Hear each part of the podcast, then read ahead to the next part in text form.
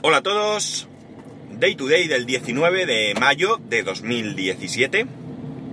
Son las 9.40 y 23 grados en Alicante.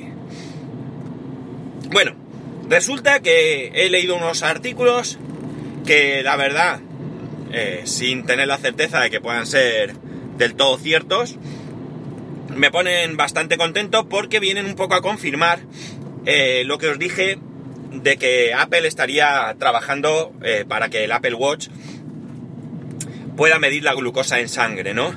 Eh, hay diferentes, diferentes mmm, conclusiones al respecto, ¿no? Por ejemplo, pues hay una que dice que no sería el mismo Apple Watch el que leería, eh, el que, no el que leería, sino el que mostraría los datos, sino que tendrías que llevar otro dispositivo aparte.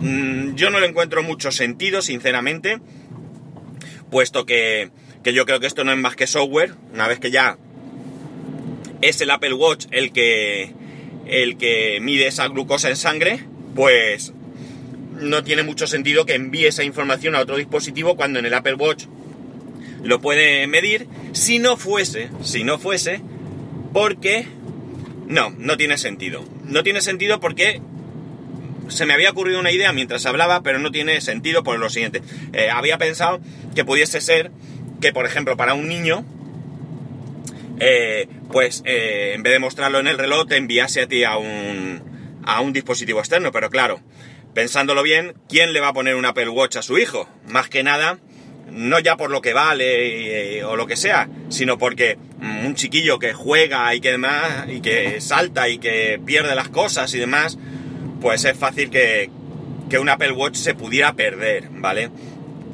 Dicen que es el mismísimo Tim Cook el que está probando este este sistema eh, y que, eh, bueno, pues que entre otras cosas le ha hecho entender un poco cómo funciona su cuerpo y cómo reacciona en base a si hace ejercicio o si no hace o que come o no come, ¿no? Por tanto, me parece, eh, como digo, esperanzador, cuanto menos, ¿no? Eh, también ponen en alguno de ellos que efectivamente el, el sistema de medición estaría en las correas porque de esta manera, de esta manera, se evitaría el que tuviese que pasar eh, el Apple Watch por la aprobación de la FCC, creo que es, o algo así, no sé muy bien. Me imagino que será el organismo encargado en Estados Unidos de, validar aquellos eh, aparatos médicos o algo así. No lo sé, no lo sé. Mm, entiendo que la correa será... Eh, también lo tendrá que pasar, no lo sé, ¿vale? Desconozco la legislación al respecto bueno, iba a decir en Estados Unidos, pero en Estados Unidos y en España y en Europa, no, no, no estoy puesto yo en ello, evidentemente. Pero en cualquier caso, eh, imagino, como digo, que será mucho, mucho más fácil que sea la, eh, la correa la que pueda pasar algún tipo de, mmm, pues no sé, de chequeo o de lo que sea para eh, obtener la aprobación, como digo, por parte de, de, este, de este organismo. En cualquier caso, lo dicho, si es verdad que este rumor, que ya es tan extendido, es cierto, y a ver si es verdad que, que sale eh, en breve. Eh, en breve me gustaría que en la misma WWDC, que es ahora mismo, como quien dice, nos eh, dijeran que esto está ahí, ¿no? Que esto está ahí. Para mí, ya digo, sería un gran avance porque, por lo menos a nivel, como dije el, otro día, a nivel de, de lo que supone de, ser una técnica eh, de medición de la glucosa en sangre no invasiva que eh, quizás sea un paso para otros productos que puedan alcanzar a, a, otras, a otras personas, ¿no? Y como he dicho, niños y demás. Eh, no tengo ni idea de cómo puede ser, porque ya sabéis que el parche ese que se pone mmm, dura, dura un tiempo y no sé esto de la correa cómo sería, ni, ni nada, porque, porque evidentemente si es algo nuevo, pues no. Por más que me gustaría, no estoy yo en los planes de Apple de que me informen de sus investigaciones, avances y demás. Así que tendremos que esperar. Pero, eh, no sé, le he cogido yo a esto un poco de, esperanza y que espero que salga adelante. Más cosas. Eh, bueno, no sé si os conté que el otro día me llamaron de Vodafone para hacerme una oferta, ¿no? Y bueno, escuché por si tenía sentido, pero eh, la rechacé, la rechacé, ¿no? La rechacé porque bien es cierto que, que supuestamente no tenía permanencia ni nada, pero, pero la oferta era pasarme a fibra, entiendo que a fibra de Vodafone, Vodafone no, no a Ono, de Ono a Vodafone, entiendo yo, por lo que yo llegué a entender, no lo sé. Pero era simplemente lo mismo que tengo, eh, subirme a 120 megas de 50 que tengo, pero claro, pagando 17 euros más al mes. Me parece mucho dinero, sí me gustaría tener más velocidad, cuanta más mejor, pero sinceramente, eh, no estoy dispuesto a pagar 17 euros por ese aumento. Igual que de 30 a 50 me pidieron 3 euros y bueno, no me pareció mal. Eh, de 50 a 120, que yo no entro a valorar si lo vale o no. 117 euros no estoy dispuesto. Bueno, simplemente era comentaros esto. Y otra cosa es que surgió el otro día, o ayer, no estoy muy seguro, una cuestión. Eh, Sabéis que a partir del 15 de junio, creo que es, desaparece el roaming en la Unión Europea. ¿Vale? ¿Esto qué significa? Esto significa que cuando vayamos a cualquiera de los países de la Unión Europea, y os recuerdo que Andorra no está en la Unión Europea, ¿vale? Eh, no vamos a tener ningún sobrecoste por utilizar nuestro teléfono, ¿vale? No vamos a tener ningún sobrecoste, es decir, vamos a utilizar nuestra tarifa y tanto de voz como de datos. Es decir, en mi caso que tengo llamadas ilimitadas y 10 gigas, yo voy a seguir utilizando mis llamadas ilimitadas y mis gigas sin gastar absolutamente nada, ¿de acuerdo? Pero, ojo, lo que desaparece es el roaming, ¿de acuerdo? Esto no significa que tú no tengas costos adicionales o costes adicionales.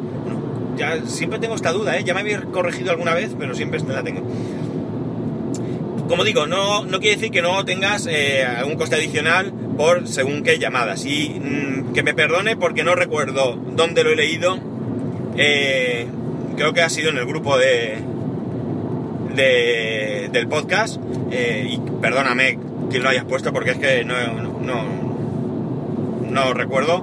Que lo aclara muy bien. Es decir, tú tienes llamadas ilimitadas en España a pongo el ejemplo de España, ¿eh? En España a teléfonos de España, ¿de acuerdo? Y tienes tus datos. Cuando tú salgas a otro país, a Francia, por ejemplo, ¿de acuerdo? Tú no tendrás coste, es decir, que las llamadas que tú hagas a España no te van a costar, ¿de acuerdo?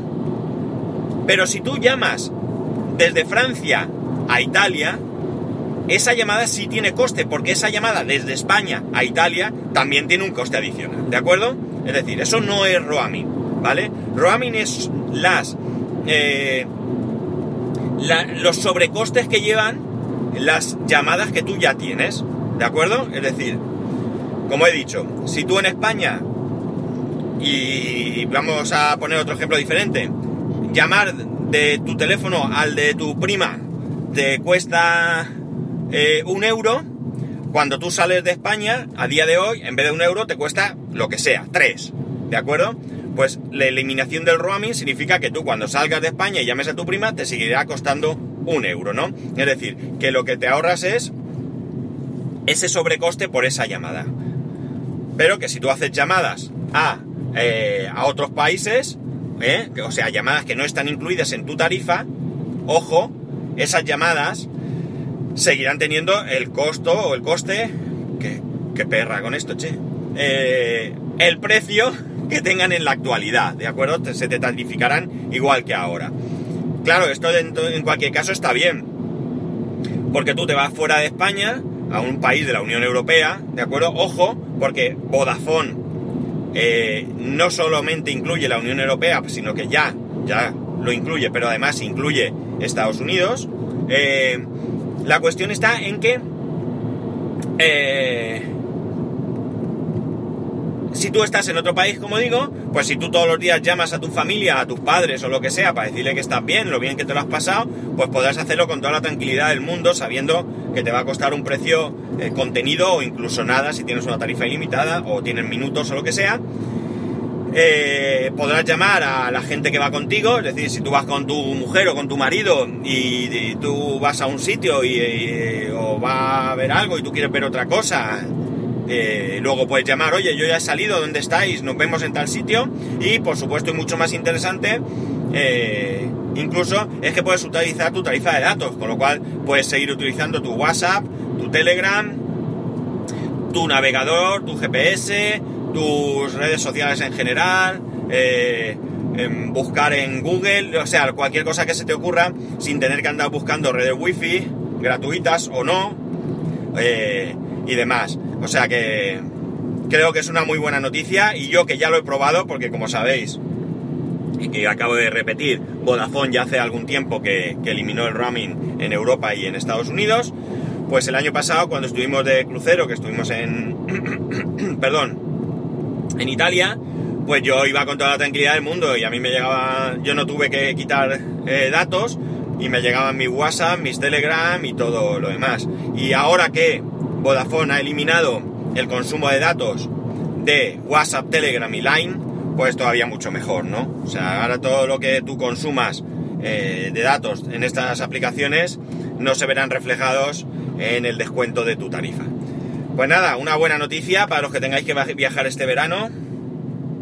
Porque, porque bueno, una preocupación menos. Ya olvidaos de si vais siempre, claro, a Europa, por supuesto, eh, pero ya tenemos que olvidarnos. Y una cosa también que decían en uno de los artículos que leí es que que no vendan la moto de que vuestra compañía es la mejor porque os quita el roaming, ¿vale? Esto lo van a hacer todas las compañías telefónicas, todas, ya sean eh, reales o virtuales, todas, porque es una ley, una normativa de obligado cumplimiento dentro de la Unión Europea. No es que nuestra compañía, es decir, Vodafone sí que fue aquí más hábil o más generosa o más lo que queráis decirle y lo adelantó.